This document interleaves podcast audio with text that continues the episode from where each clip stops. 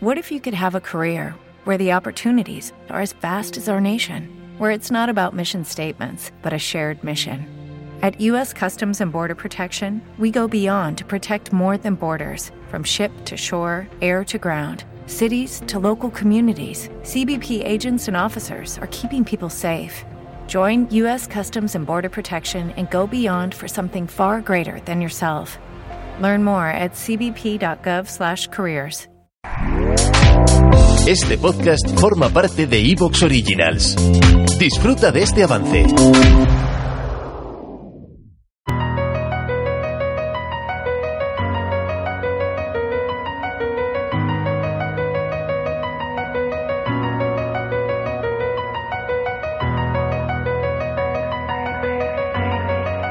Bienvenidos a Astrobitácora y al primer podcast ya de duración habitual de 2022 y también tengo que decir que el primero que grabo en 2022 porque los de Navidades los grabé antes de irme de vacaciones, así que aprovecho la ocasión para felicitar el año a aquellos que estéis escuchando el podcast en estas fechas, porque como lo estáis escuchando, yo que sé, en el mes de septiembre, ya no tendrá mucho sentido, pero los que lo estéis escuchando cerca del momento de su publicación, espero que tengáis un gran año. Y en esta ocasión, rompiendo un poco la tendencia de los últimos programas en los que hemos hablado de actualidad, de misiones espaciales, de biografías, de repaso a figuras históricas, quería hablar de la búsqueda de vida extraterrestre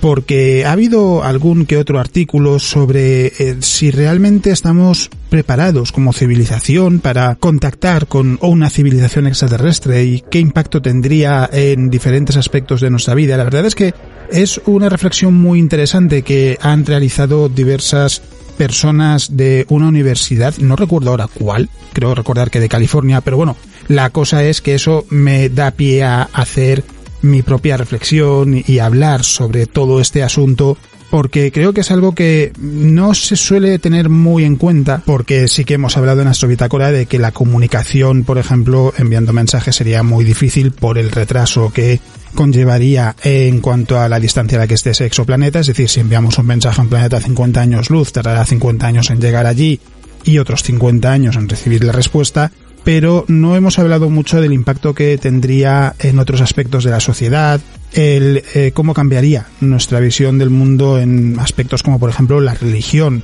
Y es algo que creo que da pie a muchas reflexiones interesantes, así que lo que vamos a hacer es repasar lo más interesante de las últimas semanas y también, por supuesto, vamos a hablar de eso, del impacto que podría tener el contacto con una civilización extraterrestre y de si realmente como sociedad estamos preparados. No va a ser una crítica a la sociedad porque evidentemente no es la función de este podcast ni mucho menos, pero sí es algo que creo que puede resultar muy interesante. Soy Alex Ribeiro, divulgador científico, y esto es Astrobitácora.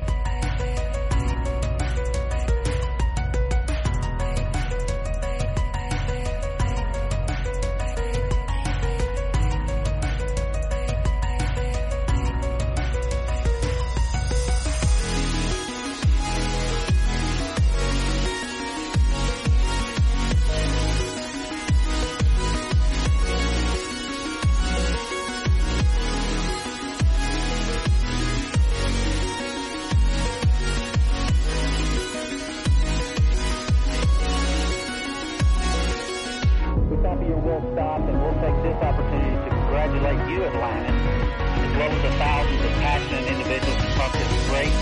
spacefaring nation.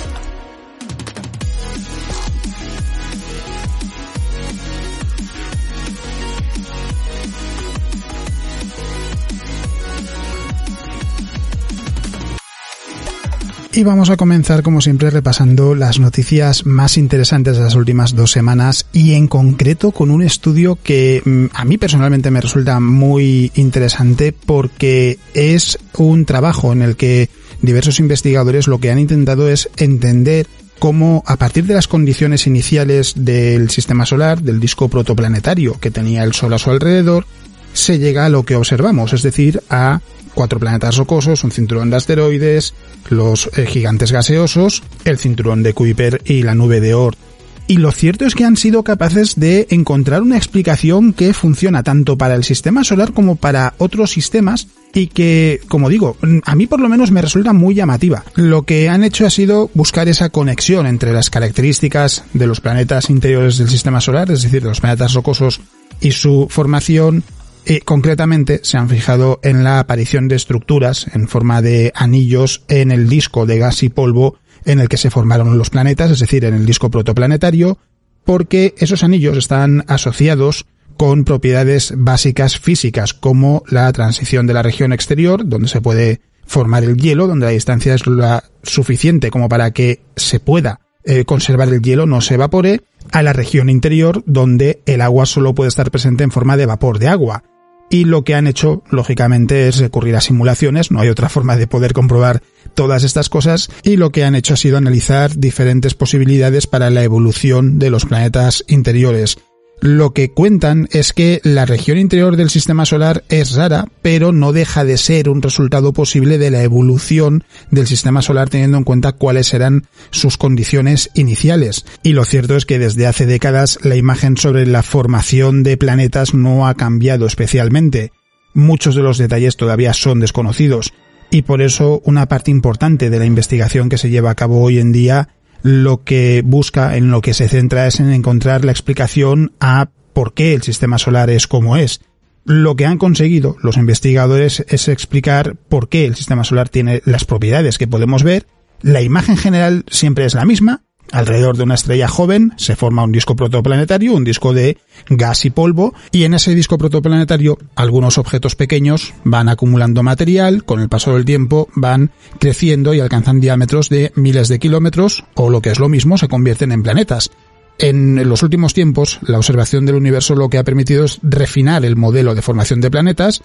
y también ha habido algunos cambios. El más importante llegó seguramente en 2014 con la primera imagen que se tomó con el observatorio ALMA, porque en ella se veía el disco protoplanetario alrededor de la estrella HL Tauri, con un nivel de detalle que no se había alcanzado hasta ese momento. Se podía ver muy fácilmente los anillos y los huecos presentes en el disco de la estrella, y los investigadores lo que entendieron era que esos anillos y huecos eran el producto de un bache de presión, es como lo llaman. Allí la presión local es algo más baja que en la región a su alrededor y esos cambios se suelen asociar con cambios en la composición del disco,